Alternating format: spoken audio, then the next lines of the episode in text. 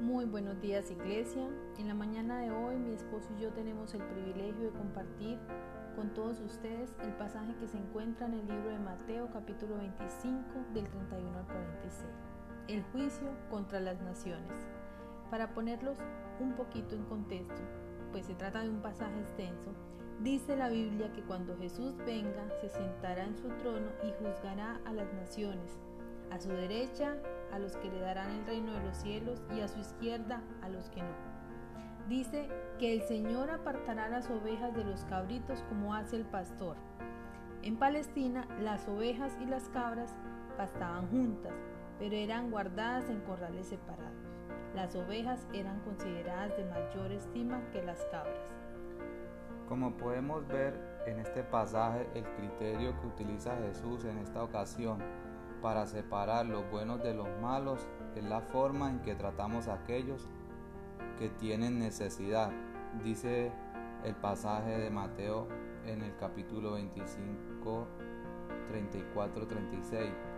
Venid benditos de mi Padre, heredad del reino preparado para vosotros desde la fundación del mundo, porque tuve hambre y me diste de comer, tuve sed y me diste de beber, fui forastero y me, y me recibisteis estaba desnudo y me vestisteis, enfermo y me visitasteis, en la cárcel y vinisteis a mí.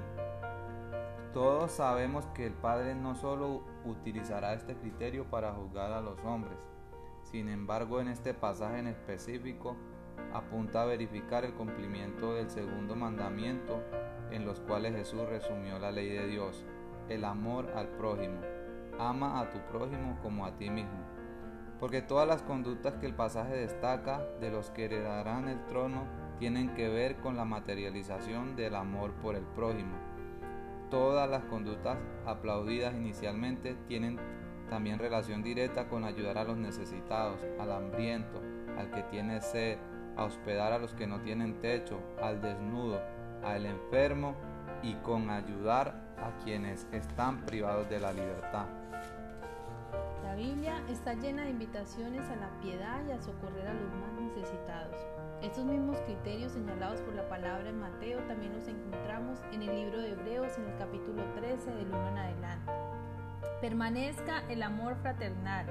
No os olvidéis de la hospitalidad, porque ella por ella algunos sin saberlo hospedaron ángeles acordaos de los presos como si estuvierais preso juntamente con ellos, y de los maltratados como que también vosotros mismos estáis en el cuerpo. En algunas versiones de la Biblia, este texto que acabamos de leer se titula Deberes cristianos, es decir, no es una opción, es una obligación de todos eh, los seres humanos cuando somos hijos de Dios, cuando adoptamos el privilegio de ser hijos de Dios.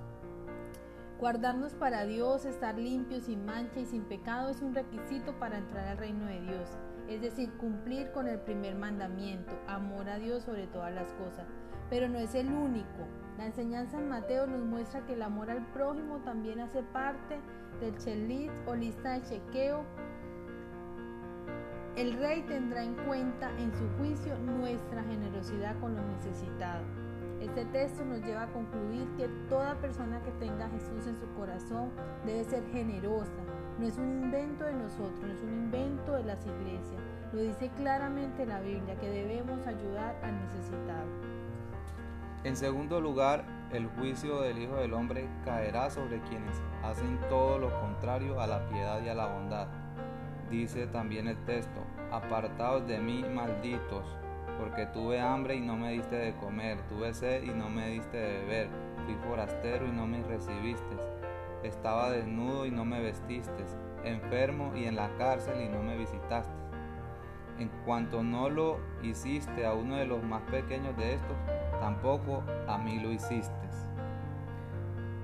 En conclusión, tanto en el aspecto individual como, eh, como iglesia, Estamos llamados a ayudar a los que tienen necesidad. Nuestra vida está ligada en el haz de los que viven con el, con el Señor tu Dios.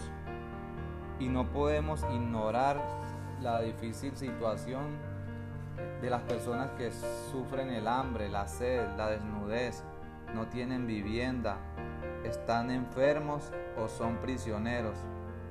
Los seres humanos nos hemos empeñado en trabajar solo para satisfacer nuestras propias necesidades y las necesidades de nuestra familia, de quienes dependen directamente de nosotros. Pero también es hora de que trabajemos para, que, para tener algo que darle a los que necesitan nos unimos a otros para encontrar formas de apoyar a aquellos que no pueden satisfacer sus necesidades básicas de la vida, las cuales tal vez nosotros damos por sentados que las demás personas las tienen resueltas, pero no es así. Si nos tomáramos muy seriamente el mensaje de la palabra, ese, esa invitación que nos quiere hacer Dios a través de su palabra en esta mañana, si verdaderamente eh, interiorizáramos ese mensaje, muchísimas más personas en nuestro municipio, en nuestra región, podrían ser beneficiadas, beneficiadas con nuestra caridad y podrían ver el amor de Dios a través de nosotros. Y basados en el texto queremos terminar este devocional con una pregunta para que podamos reflexionar. ¿Eres cabra o eres oveja? el día del juicio, ¿de qué lado estarás? ¿De los que sirvieron a los demás en su paso por la tierra o de los que solo se sirvieron a sí mismos? Recordemos siempre que Jesús está en cada uno de los pequeños, en los más necesitados. Lo que hagamos por ello es como si lo hiciéramos con Él mismo. Y recuerden que el texto también termina diciendo que la medida que Dios da a quienes ayudan a los necesitados, a quienes atendieron a los menesterosos, les da el título de justos. O sea que la justicia no solo es cumplir la ley de los hombres, sino que también es justo el que cumple el mandato de Dios de ayudar a quienes lo necesitan. Padre Eterno, en esta mañana queremos agradecerte por esta oportunidad maravillosa que nos ha regalado de compartir nuevamente tu palabra con nuestros hermanos. Queremos pedirte, Señor, que tú sigas poniendo en nosotros el sentir de poder ayudar a quienes lo necesitan, Señor. De que cada uno de nosotros y también como iglesia, Señor, sigamos fortaleciendo ese deseo de ir más allá y de querer contribuir a quienes la vida no les ha dado, Señor, la misma bendición que hemos recibido nosotros, Señor. Tú has dicho, Señor, en tu palabra que el segundo mandamiento más importante es amar a nuestro prójimo y que como cristianos, como hijos tuyos, debemos estar dispuestos a cumplirlo.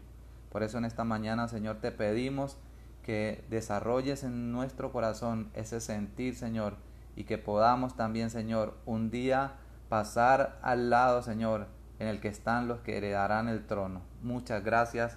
Dios los bendiga.